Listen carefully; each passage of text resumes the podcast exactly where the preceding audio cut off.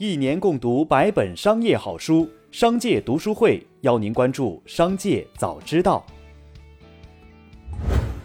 首先来关注今日要闻。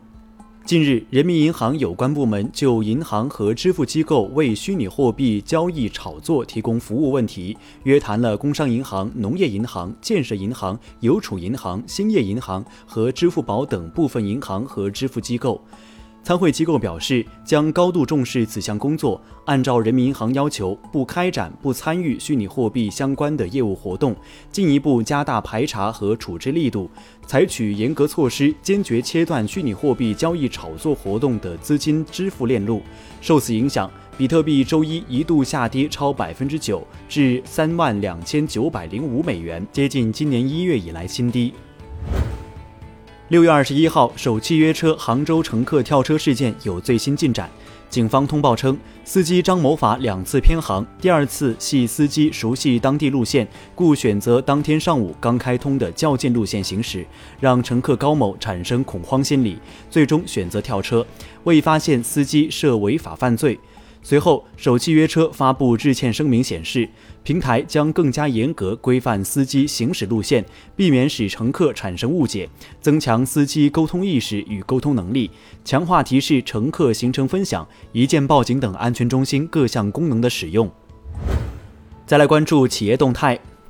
六月二十一号，有网友发现抖音网页版已经上线。抖音网页版首页顶部提供了搜索功能，可以搜索视频和用户。此外，还提供了全部、直播、娱乐、知识、二次元、游戏、美食、体育、时尚、音乐标签。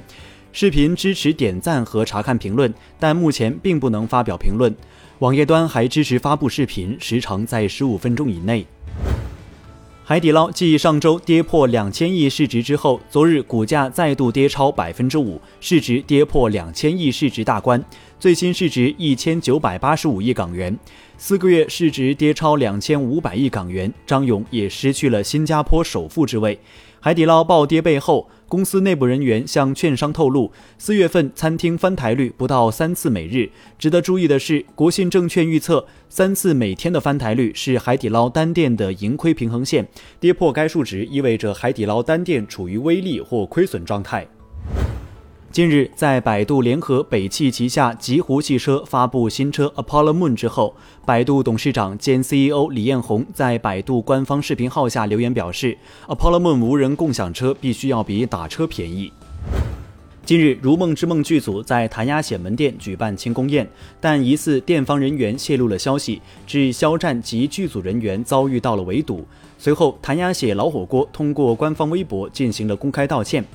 企查查显示。谭鸭血与贤合庄为同一品牌运营公司，该公司还拥有成都贤合庄的实际控制权。贤合庄由陈赫、叶一茜、朱桢等明星共同投资成立。目前，有关贤合庄餐饮店已有三十家注销。近日，有消费者反映，如今买片仔癀也和买茅台一样，在线下买需要提前排队，且每人限购两粒；线上买也需要拼手速看运气。二十一号早上。有记者在片仔癀体验店北京银河 SOHO 门店发现，当日排队顾客每人能买两粒，在开门十分钟后，片仔癀便已售罄。片仔癀成分为牛黄、麝香、三七与蛇胆，每次服用的成本在一百元左右。据了解，片仔癀主要用于热毒血瘀所致急慢性病毒性肝炎、痈疽疔疮、无名肿痛、跌打损伤及各种炎症。中国恒大收购嘉凯城五年有余，最终决定将公司卖出。六月二十一号中午，嘉凯城集团公告称，控股股东恒大母公司广州凯龙置业拟将百分之二十九点九嘉凯城股权转让给深圳华建控股。这意味着交易完成后，恒大将不再控股嘉凯城。近年来，嘉凯城新的院线业务增长乏力，公司仍需依靠房地产业务输血。公开信息显示，六月十七号，黑龙江飞鹤电子商务有限公司新增一则行政许可信息，许可文件名称为“食品烟草”，有效期至二零二六年六月十六号，许可机关为克东县市场监督管理局。